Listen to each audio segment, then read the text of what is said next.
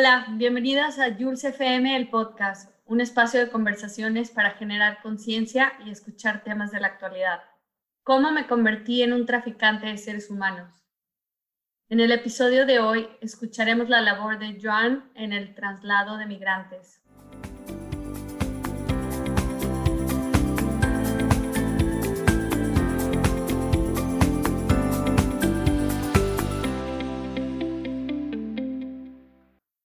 Joan es de Palma de Mallorca y ha pasado los últimos ocho años mayormente viviendo en Alemania. Desde 2018 colabora como voluntario en diferentes ONG, primero en la isla griega de Lesbos con Lighthouse Relief y Refugee Rescue y posteriormente en el Mediterráneo Central con la ONG alemana Sea-Watch. Sus actividades se centran en socorrer y auxiliar a migrantes y a quienes buscan asilo en las rutas migratorias desde África hacia Europa. Paralelamente, colabora con algunos grupos de trabajo que intentan atraer la atención al incremento de llegadas en las Islas Canarias de personas en búsqueda de auxilio y en el apoyo a organizaciones locales. Hola, ¿qué tal, Joan? ¿Cómo estás? Hola, Jus. Encantado de compartir este ratito contigo.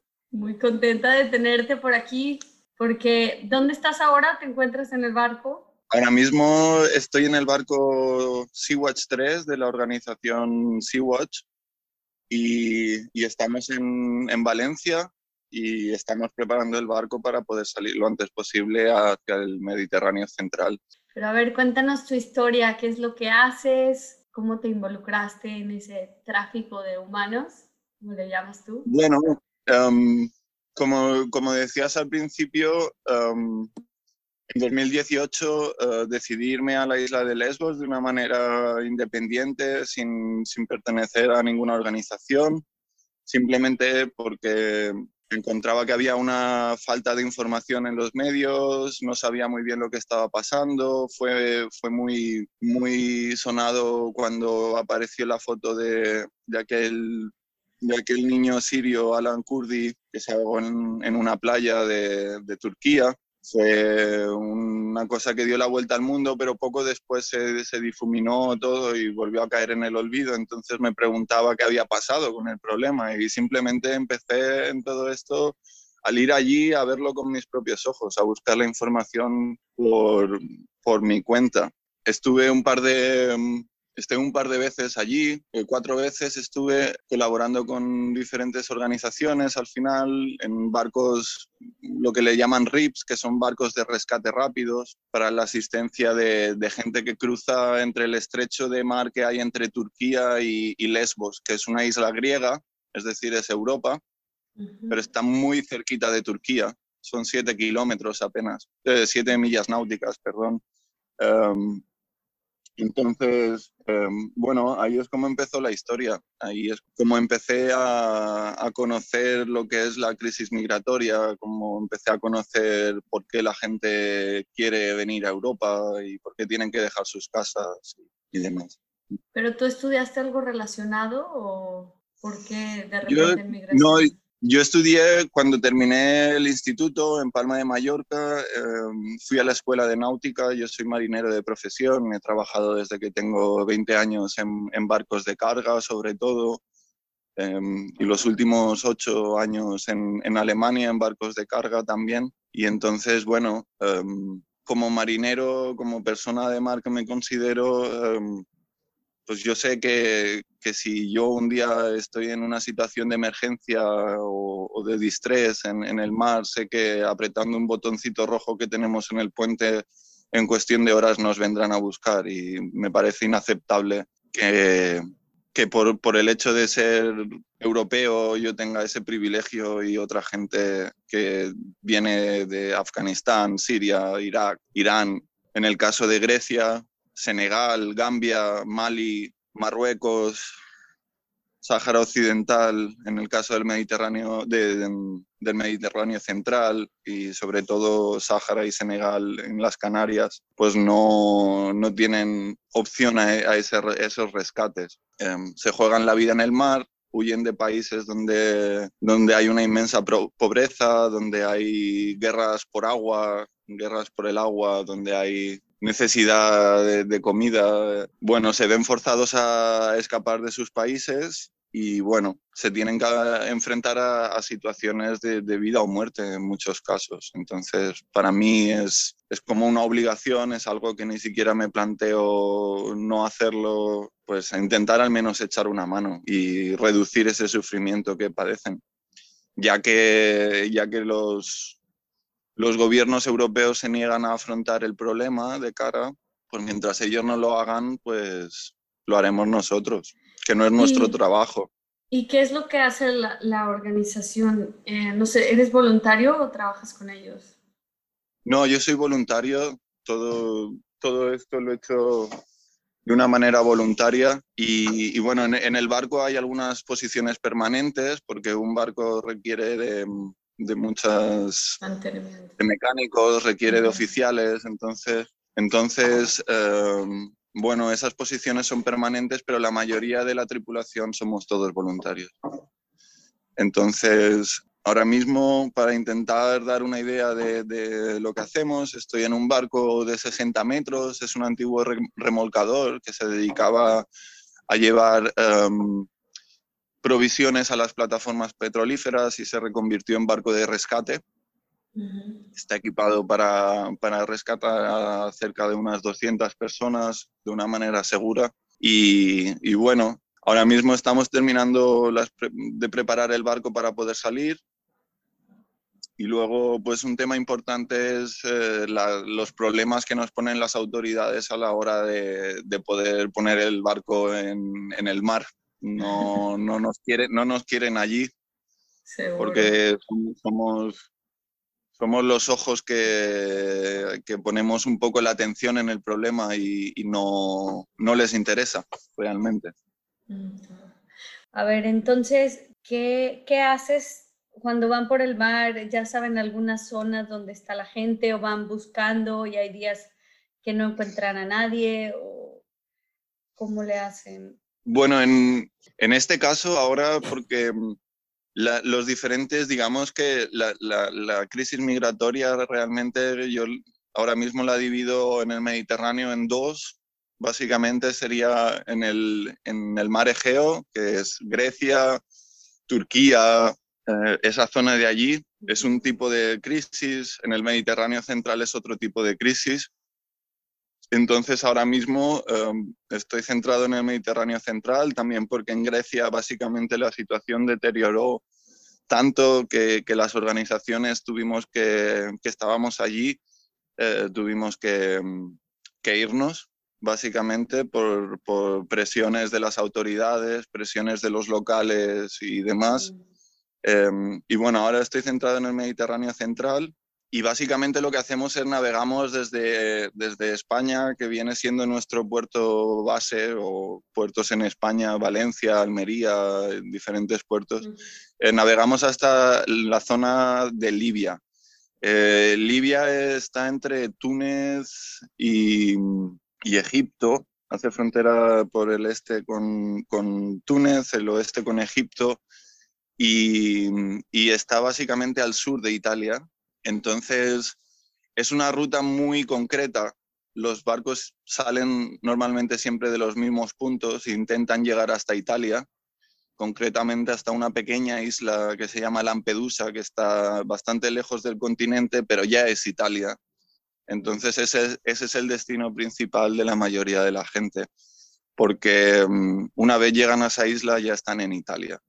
Entonces, al estar en Italia ya se considera territorio europeo, obviamente, y, bueno, e, ese es, el, ese es el objetivo que tienen. Nosotros lo que hacemos es básicamente navegamos hasta esa zona, son unas 30, 40 millas de, de la costa de Libia, esos son aguas internacionales, no, no es no es una zona eh, donde ningún país en concreto tiene una potestad legal, son aguas internacionales, entonces hay unas leyes escritas y firmadas por todos los países europeos que dicen que cualquier persona que está en una situación de emergencia en, una, en, en, aguas internacionales debe ser socorrida por los barcos que estén más cerca. Entonces nosotros cuando vamos ahí obviamente sabemos que tarde o temprano van a aparecer barcos.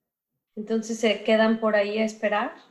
No tenemos que esperar mucho. Básicamente, cuando llegamos a la zona, en poco tiempo hay, hay diferentes maneras de, de, encontrar a esos barcos que están navegando hacia el norte, em, que es básicamente por radar, por, mm, con, con prismáticos, con, con, binoculares directamente desde, desde las zonas altas del barco o también incluso recibimos aviso de, aviones que sobrevuelan la zona y nos avisan de que, de que han detectado algún barco, entonces nosotros acudimos a, ayudarlos. Eh, entonces lo que hacemos es ponemos rumbo a esos barcos que están en una emergencia y, bueno, mm, lanzamos dos barcos pequeños de rescate que van montados encima de nuestro barco madre y con esos barcos pues nos acercamos a estos estas embarcaciones que suelen ser de goma, muy precarias,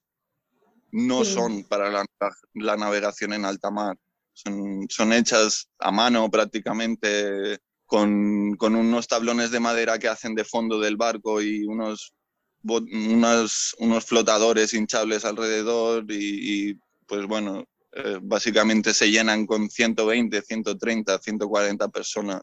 Están completamente sobrecargadas con un motor que, que no está para nada preparado para eso y, muchas veces incluso sin combustible para llegar al sitio donde les gustaría llegar. Pobre gente. ¿Y generalmente son hombres los que huyen o has respetado familias?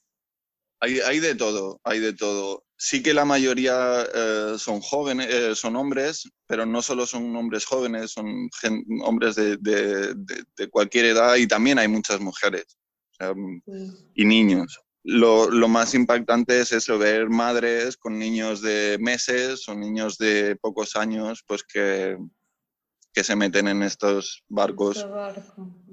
Entonces te da mucho que pensar, te dice, te da que pensar que cómo, cómo tienes que estar desesperado para, para embarcar en algo así con, con, un, con, una criatura tan pequeña.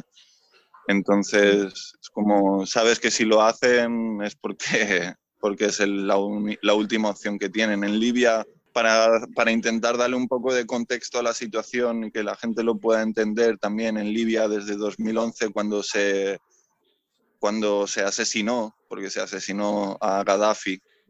Cuando Gaddafi dejó, era el, dictador que estaba desde hacía muchos años gobernando en Libia, se lo asesinaron, entonces desde entonces Libia es un estado fallido, no hay un gobierno, hay varias milicias que luchan por el control del país, es un estado en guerra, eh, entonces, eh, ¿cómo decirlo? Eh, mientras, mientras Libia no tenga un gobierno mientras Libia esté en guerra, pues es más fácil para los países europeos explotar los recursos naturales que tiene Libia, que son muchos. Básicamente petróleo.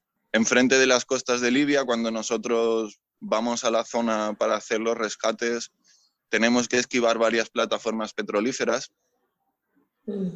Y, bueno, eso te abre mucho los ojos, te abre mucho los ojos y te, te, da un poco la idea de por qué pasa todo esto también.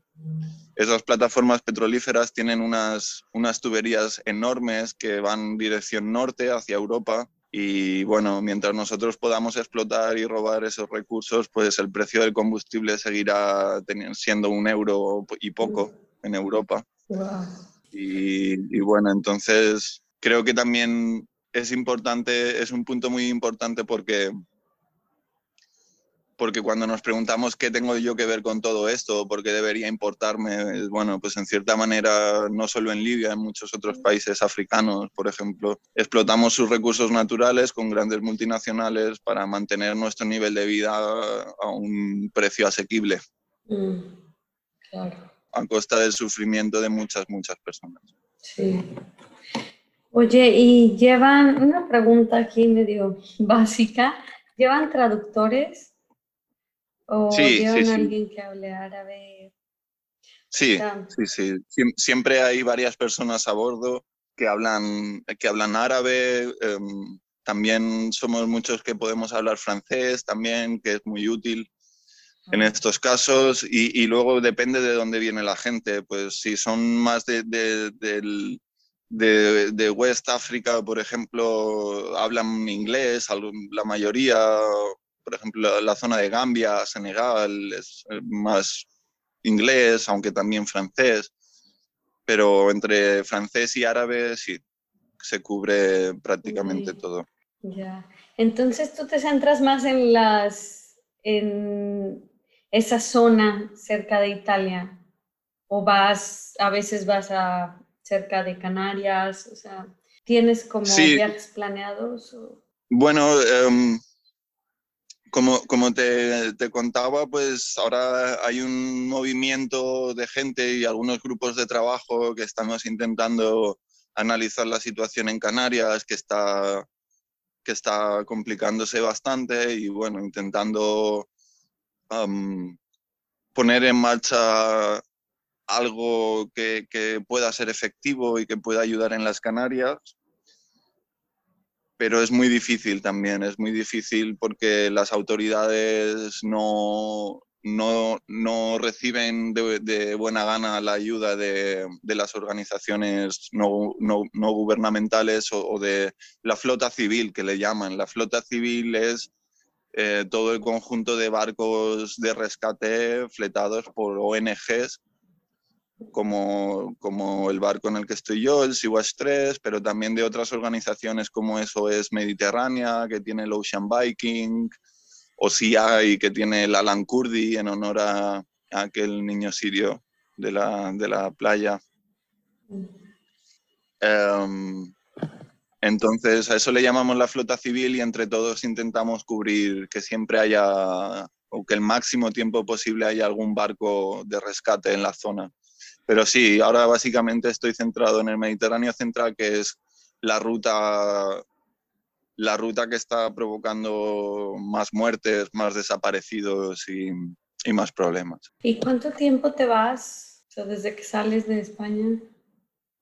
Bueno, um, eso cada vez se está alargando más, cada vez. Antes, cuando empecé, la primera vez que salí con, con este barco, con el Sea-Watch 3, eran tres semanas, salíamos tres semanas. ahora, pues con el tema de, del coronavirus, pues claro, las cosas todavía se han complicado más para nosotros, pero bueno, entonces lo que hacemos es, hacemos dos semanas de cuarentena antes de llegar al barco todos los tripulantes tenemos que hacer las dos semanas de cuarentena, aunque no esté obligado por ley, lo hacemos por motivos de seguridad, por nuestra seguridad, por la seguridad de la gente y para demostrar que, que hacemos bien las cosas, que, que no somos que no somos eh, cuatro aficionados que se van ahí a, a, ver qué pasa, sino que tenemos una estructura muy completa, muy organizada, tenemos departamento médico, departamento de, lo que se llama SARCO, que es Search and Rescue Coordinator. Hay, hay mucho, mucho detrás de, de, lo que es un barco saliendo. Entonces, intentamos hacerlo cada vez mejor también y de una manera completamente abierta y limpia para que la gente no pueda decir que, que tenemos otras intenciones. De ahí el título un poco del podcast de cómo me convertí en un traficante de personas, porque para lo que alguna gente es algo, es algo, para nosotros es algo natural e inevitable intentar ayudar a los demás, pues para mucha otra gente nos acusan de, de, ser traficantes, de, de potenciar que la gente huya de los países porque dicen que nosotros los vamos a rescatar y todo. Entonces, bueno, esos es un poco los argumentos que nos ponen siempre en contra. Mm. ¿Y qué pasa cuando los rescatan, ya se suben al Sea-Watch y luego qué pasa? ¿Los llevan a Italia o a diferentes partes? Bueno, un, tema importante es, em, como te decía, nosotros no hacemos más que cumplir la ley. Unas leyes que están escritas y firmadas por casi todos los países eh, europeos. Entonces esa ley dice que cuando tú encuentras un barco en distrés y, haces un rescate y subes a la gente a tu barco, esa gente la tienes que, llevar al puerto, al puerto seguro más cercano, de la manera más rápida posible. Entonces, a día de hoy Europa considera Libia un puerto seguro, y nosotros es a lo que nos negamos. Nosotros nos negamos a devolver a la gente a Libia. Entonces, si no es Trípoli, que es la capital de Libia, el siguiente puerto seguro más cercano es Italia, es Lampedusa, es Sicilia. Entonces nosotros es lo que hacemos cuando rescatamos a gente, ponemos rumbo norte y vamos al puerto seguro más cercano de la manera más rápida posible, como la ley nos pide. ¿Y Pero no Libia. pasa cuando llegan ahí? ¿Hay alguien de tu equipo también? O, Cuando, cuando llegamos ahí, básicamente eh, las autoridades, cuando nos autorizan a entrar a puerto, que es un tema delicado también, porque a veces, os recuerdo la primera vez que estuve en el Sea-Watch 3, nos tuvieron 19 días, 19 días esperando ah, para poder entrar a puerto con unas 80 personas a bordo. Eh, son situaciones muy duras, la gente lo pasa fatal. Los barcos de rescate no están preparados para, para aguantar 19 días. Los barcos de rescate están preparados para aguantar un par de días hasta que llegas a un puerto seguro, pero nos hacen sufrir mucho, nos hacen sufrir mucho antes de entrar. Y bueno, afortunadamente parece ser que en los últimos meses esos tiempos de espera se están reduciendo, pero bueno, el verano pasado con el Sea-Watch 4, el otro barco que tiene la organización, nos tuvieron 10 días, que tampoco es poco. Ahora, pues, los últimos barcos de rescate que han estado en la zona y que han rescatado a gente, les han dado autorización dos, tres días después de los rescates, cosa que está mucho mejor Mm. Entonces, por ahí creo que estamos haciendo un buen trabajo también de decir, oye, esto, no, esto es ilegal, esto no funciona así. Estamos haciendo mucha presión a nivel político también, hay, hay mucho trabajo a nivel legal, hay un, hay un, un departamento de, eh, de Legal Department eh, que hace todo el trabajo en tierra de, de pedirle el puerto seguro, de de, de, asegurarse de que la gente que va a desembarcar, pues al menos tiene un mínimo de protección legal y que al menos reciben la información de cuáles son sus derechos al llegar a Europa, porque también luego llegan a Europa, las autoridades se hacen cargo de ellos y, y bueno, no, no, no siempre se les ofrecen ni se les explican sus derechos, a pedir asilo o, o lo que sea. Mm me imagino que ya te tienes que ir porque estás en el barco de guardia y trabajando. Em, pero bueno, si, si, todavía tienes alguna pregunta más o em, creo que voy bien de tiempo, si quieres, si quieres seguir un poquito. Quiero, yo quiero ir a hacerlo contigo. Tengo muchas ganas, me apetecería ir eh, algún día, ojalá pase COVID y me voy a organizar me encantaría verlo porque ha de ser muy duro, como dices, las madres con los niños, o sea, el irse a lo desconocido, a un país donde no hablan, no saben el mar, lo peligroso que puede ser, como dices, la muerte, no hay nada más allá de la muerte. Y no sé, estoy muy, eh, estoy impresionada de tu historia. No, nunca había escuchado de esta organización, no me había planteado eso, aunque conocía la crisis de, de, los migrantes del norte de África hacia Europa, pero no todos, esa información no nos llega a México, la verdad, o en otros países. Bueno, afortunadamente hoy en día, pues con las redes sociales es un poco la, buena, la cosa buena de las redes sociales es que, que, si se quiere, pues se puede mm, seguir muchas cosas, que aunque sea que esté muy lejos. Entonces, es una cuestión de encontrar los, las cuentas correctas y, y seguir, seguirlo un poco al día. Em, y, y bueno, es un problema que no va a desaparecer, desafortunadamente. Nosotros no tenemos la solución a este problema. Nosotros somos, somos un parche, un parche temporal. Intentamos ayudar a unas cuantas personas, pero la cantidad de personas que no podemos ayudar igualmente es inmensa. Es un problema que no va a cambiar y, y, y, y que de hecho se va a acentuar porque, porque la gente piensa que que, vienen a Europa buscando el dorado, buscando la, vida europea soñada, pero no es eso. La gente no quiere dejar sus países. ¿Quién, quién mm. quiere irse de su país? Normalmente no nos ninguno nos queremos ir, entonces se van por motivos... Um, Urgencias, crisis. De, mucha urgencia, por, por, porque en el país de origen hay guerras por el agua, como en Mali, eh, porque el cambio climático está afectando muchísimo a esas zonas y, tienen que dejar porque no hay trabajo, porque la desertización, no hay comida, no, no, tienen acceso a las escuelas. Bueno, es un, es un problema mucho, mucho más complicado que simplemente, ah, quieren ir a Europa a vivir bien, no, quieren, quieren simplemente sobrevivir, básicamente. Sí, claro. Y ahí, y ahí sí que podemos poner todos un poquito de nuestra parte, básicamente. Si, si nos ponemos todos a no solo a preocuparnos de la gente que muere en el mar, sino de, de la manera en que consumimos, de cómo tratamos al planeta, de cómo de cómo enfocamos nuestro futuro, pues ahí ya estamos haciendo mucho. Aunque no sea una intervención directa, como lo que hacemos nosotros ahora mismo, pero, pero sin, sin, sin, esa parte, nuestra parte no tiene sentido tampoco. Es, un trabajo en equipo. También se puede ayudar desde casa. Sí, interconectados. Todo lo que hacemos. ¿Cómo estás haciendo tú, por cierto, Jules? Ay, gracias, gracias. Oye, y la gente que quiera saber de ti, ¿cuál es tu, tu Instagram por si quieren ser voluntarios o conocer más tu historia? Em, sí, em, yo solo tengo Instagram, no, no tengo nada más y, y, lo uso simplemente para publicar cosas relacionadas con este tema y tal. Si, si alguien está interesado, la, la, cuenta de Instagram se llama The Eye on the Met, el ojo sobre el Mediterráneo. The Eye on the Met, escrito así tal cual.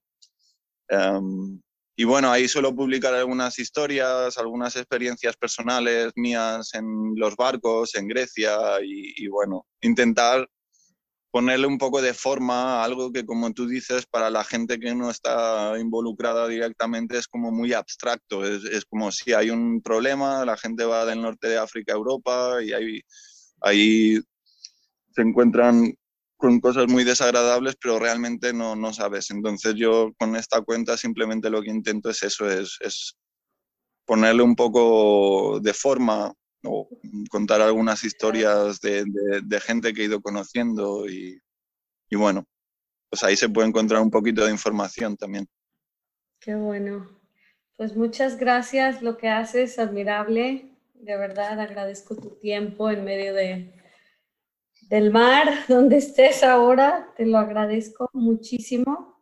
Muchas gracias a ti. Y bueno, ya para cerrar, cero hambre, trabajo decente y crecimiento económico son objetivos del desarrollo sostenible. Recuerda, el bienestar del planeta es tu bienestar. Y para más historias, suscríbete al podcast y sígueme en Instagram como JulesFM-el podcast.